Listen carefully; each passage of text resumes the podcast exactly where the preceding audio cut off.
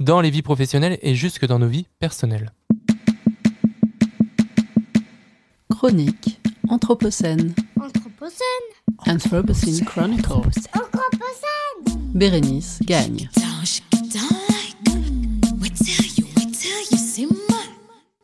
Algorithme.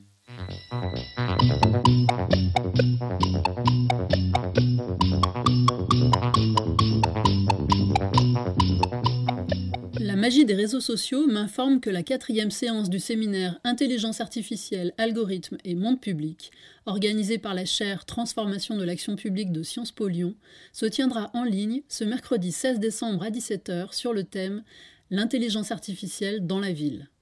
L'intelligence artificielle. Pour moi qui suis né dans les années 70, c'est tout un imaginaire littéraire ou cinématographique qui se réveille. Un imaginaire colonisé par Nono le petit robot, l'ami d'Ulysse. Je suis Nono, le petit robot, l'ami. Un imaginaire, disais-je, peuplé de robots aux formes plus ou moins humaines, plus ou moins sexualisées, bienveillants ou en rébellion contre leurs créateurs humains et souvent épris de liberté. Avec le temps, la représentation de l'IA, comme on appelle l'intelligence artificielle, s'est dématérialisée. Elle est devenue évanescente et pourtant omniprésente.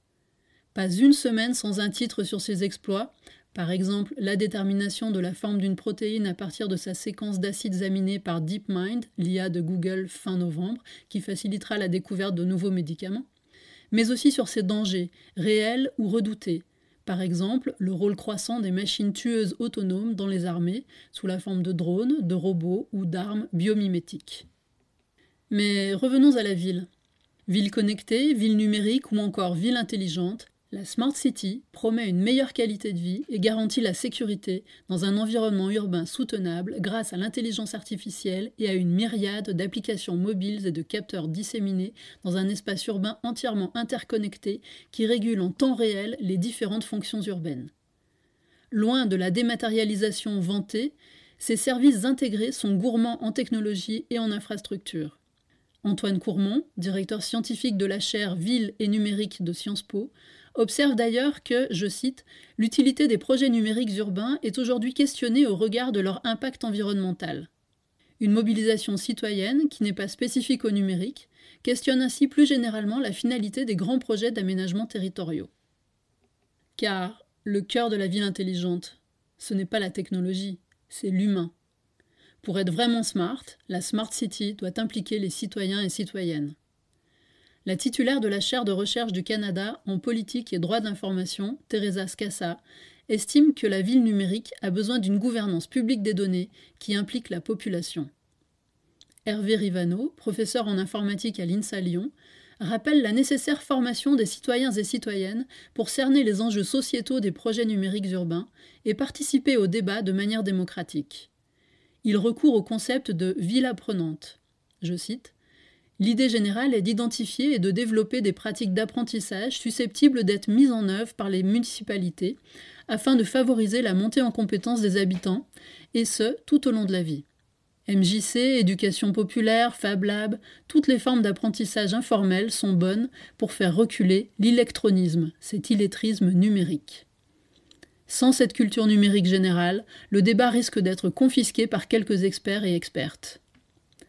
Dans Technologie partout, démocratie nulle part, plaidoyer pour que les choix technologiques deviennent l'affaire de tous, Yael Benayoun et Irénée Regnault, cofondateurs de l'association Le Mouton Numérique qui interroge la société qui innove, invitent à replacer le débat démocratique et les revendications citoyennes au cœur des choix technologiques. Il rappelle, je cite, que la numérisation du monde ne s'est pas écrite grâce à la délibération collective, et qu'il est encore possible d'opérer un tri parmi les technologies que nous souhaitons et celles dont nous ne voulons pas, sans pour autant être envoyés chez les Amish. L'enjeu est de taille. Si Antoine Courmont note un certain déclin du marché de la Smart City, il observe en revanche l'émergence de celui de la Safe City, où l'équilibre entre liberté et sécurité est en tension. L'usage des technologies à des fins de surveillance des territoires et des populations se développe partout dans le monde, écrit-il.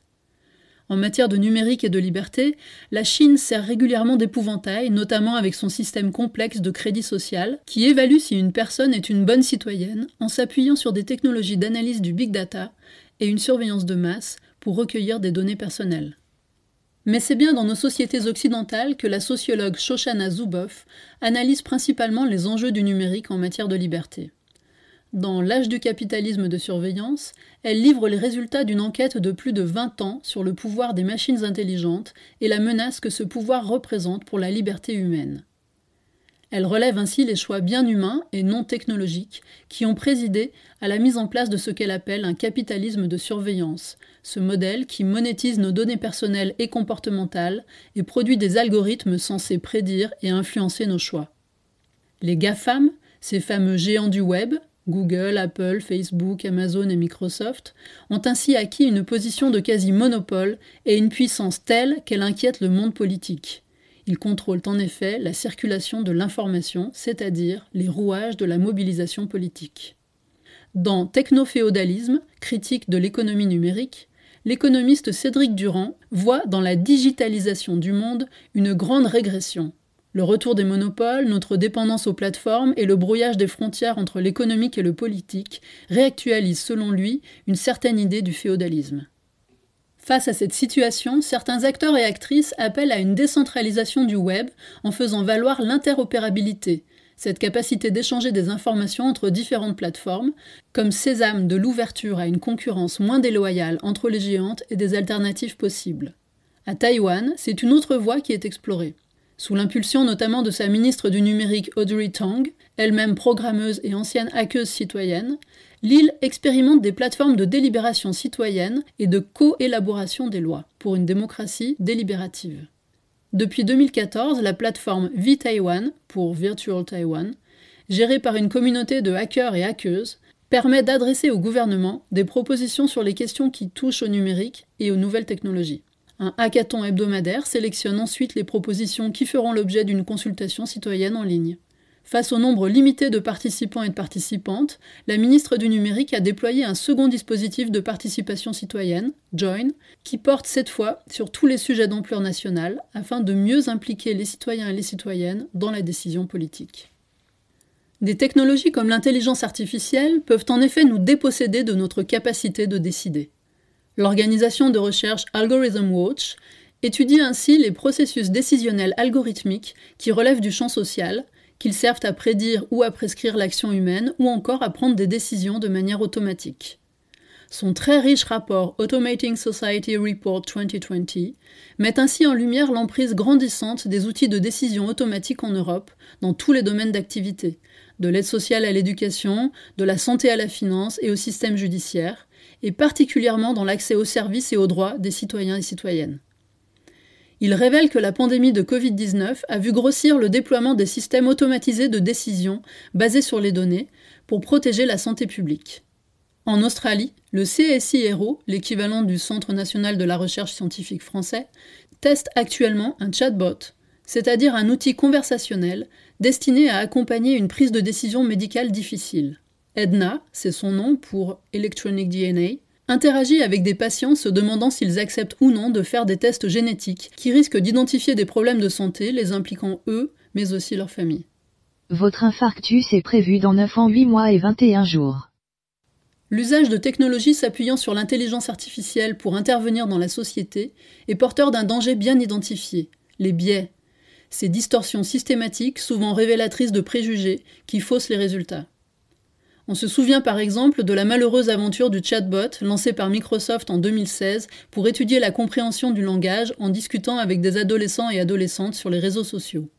En moins de 24 heures, poussé par des internautes testant ses limites et nourri par le contenu des réseaux sociaux et par des expressions de ses programmeurs, le chatbot a posté des tweets racistes, sexistes, négationnistes et complotistes avant d'être mis en sommeil.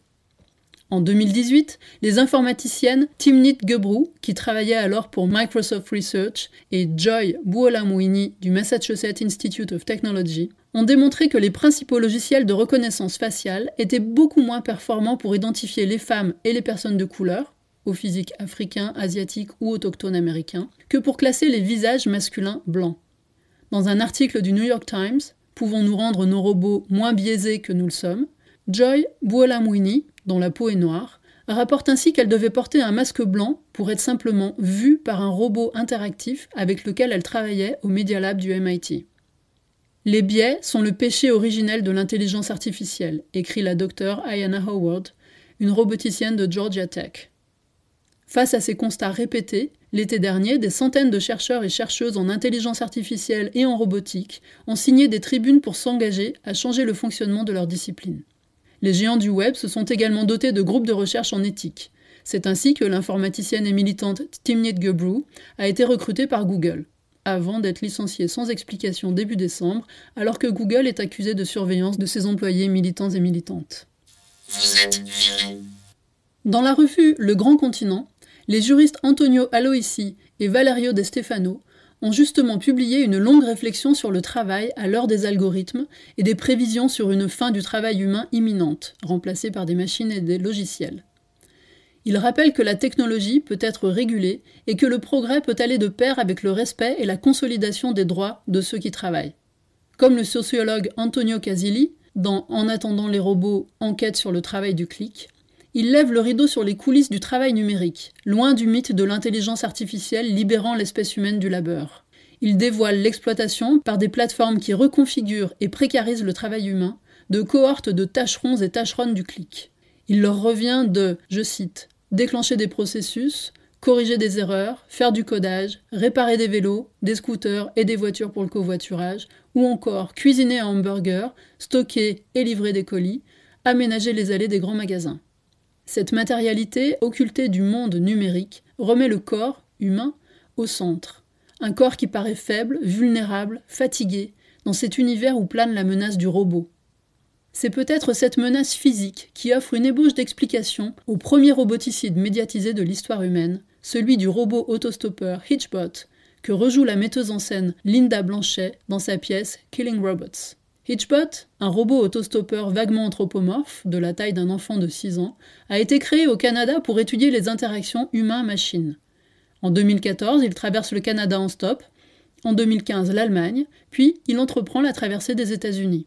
Il est retrouvé décapité, démembré et vandalisé 15 jours plus tard à Philadelphie. Sabotage rituel de Luddites, ces activistes anti-tech briseurs de machines, meurtre vengeur de travailleurs ou travailleuses du clic, ou simple vol de matériaux. Le mystère reste entier, mais la violence de ce geste fondateur en dit long sur la relation complexe que nous entretenons avec les robots, ces doubles sublimés que nous avons créés. Se pose dès lors la question. Les robots peuvent-ils faire confiance aux humains?